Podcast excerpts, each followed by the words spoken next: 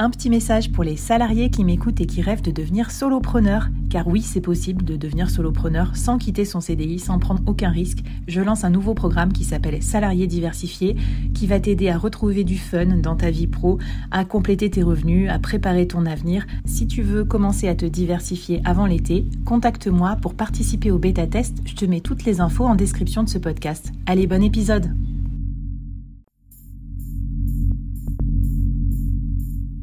Quoi ressemblerait ton business si tu pouvais être épaulé par les meilleurs experts? Avoir un board de rêve disponible 24 heures sur 24 pour t'aider, répondre à tes questions?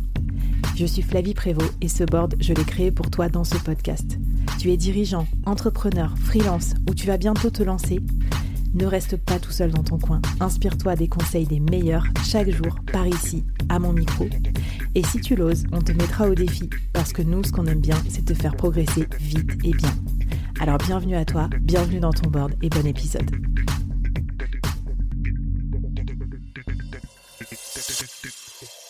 Alors, on s'organise comment pour créer ce bootcamp? Parce que moi, quand tu me parles de bootcamp, ça me fait méga stresser. Je pense à des dates, euh, de la gestion de communauté, de la gestion de, feedback, euh, des, trucs documentaires, des exercices à corriger, euh, des moments où il faut être au taquet pour faire des conférences, des webinars et tout ça.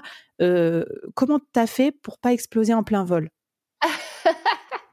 c'est une très bonne question à exploser en plein vol. J'aime beaucoup la façon dont, tu expliques ça.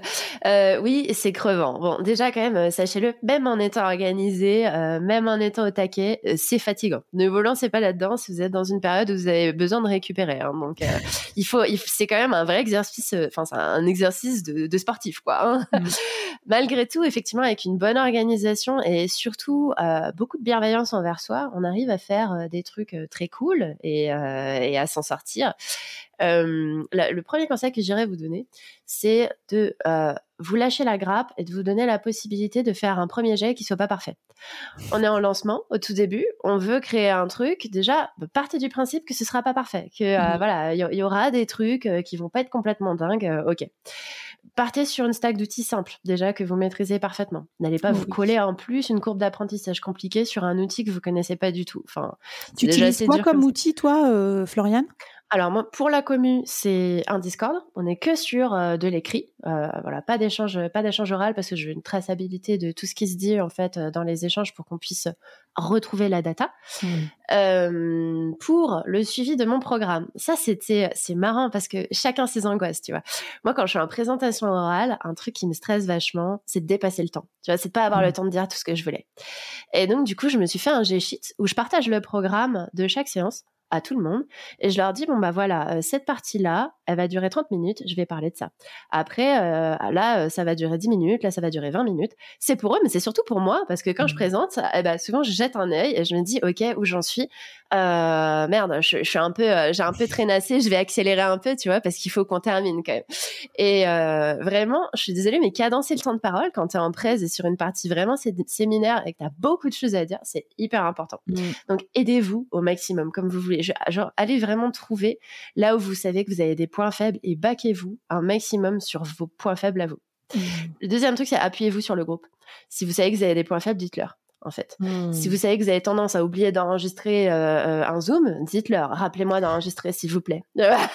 rappelez-moi d'enregistrer, on a besoin de faire le replay. Tu sais vraiment appuyez-vous sur le C'est une technique très puissante d'animation de réunion et de formation, ça, s'appelle les rôles délégués, je crois, où tu, confies des rôles en fait au, groupe et je pense que ça peut carrément se faire dans un bootcamp, le maître du temps, euh, le scribe, celui qui note les décisions importantes, ce genre de choses. Donc c'est bien, comme ça tu les impliques en plus. Ouais, totalement. Totalement. Après, sur l'organisation du bootcamp, un truc qu'il faut tout le temps garder à l'esprit, c'est que c'est pas que votre organisation, c'est l'organisation des autres aussi. Et euh, le mieux est l'ennemi euh, du, bien dans ces cas-là, c'est-à-dire il y a trop de gens qui ont à cœur de faire un truc euh, super quali et du coup tu te retrouves avec des liens dans tous les sens, mmh. plein de dossiers, plein de documents. Tu dis mais je suis où la merde en fait. donc le G-Sheet aussi, moi, il servait à ça, c'est que dans mon programme, il y avait toujours une case avec la ressource associée en face euh, du truc. Il y a vraiment sur le G-Sheet, il y a toutes les slides, tous les replays, euh, tous les liens de tous les exercices. Et en fait, si tu as un seul lien, tu as accès à absolument tout l'essentiel du bootcamp. Déjà, ça, c'est vraiment. Tu dis quoi comme outil En fait, j'ai cru, cru que tu disais G Suite, mais c'est quoi G Suite? Un G Sheet, juste, tu sais, la ah, version Excel. Sheet, un, Google Sheet. Pardon. Parce que je me dis, si les gens, ils écoutent ça en faisant la vaisselle ou en faisant du vélo ou quoi, tu sais comment c'est, peut-être qu'on passe vite. Donc, je me dis, mais G Fit, je connais pas ce nouvel outil. Merde, genre, je, je rate, j'avais la FOMO, tu vois. Alors, figurez-vous d'ailleurs que ne partez pas du principe aussi que tout le monde connaît un outil sous prétexte qu'il est très connu. Moi, j'ai eu des personnes dans mon bootcamp, j'avais un écart générationnel aussi. Mmh. Euh, tenez-en compte pour aller trouver des outils déjà qui soient le plus simples possible et qui conviennent au plus grand nombre. La, Google Suite, moi j'en ai eu qui me disaient mais attends, je suis pas si habituée que ça. Moi j'étais là ah ouais, enfin pour moi c'est tellement évident que euh, qu'on va savoir se servir d'un Google Doc, d'un Google Sheet, c'est tellement dans mon quotidien que j'avais même pas intégré ça. Et je me suis dit bah, heureusement que je suis pas allée vers un truc euh, plus chiadé et que j'ai pas balancé un Miro avec 15 euh, 000 post-it, tu vois, parce que parce que là je sais pas si tout le monde aurait pu suivre de manière fluide et, et, et si j'ai si j'aurais pu garder une expérience simple, tu vois. Donc, euh, ne vous prenez surtout pas la tête et n'allez pas faire un truc euh, compliqué. Il faut se concentrer vraiment sur le contenu et sur euh, ce qui va être doux pour les gens qui vont vous suivre. Si vous avez créé de la charge mentale dans l'utilisation des outils, c'est pas bon.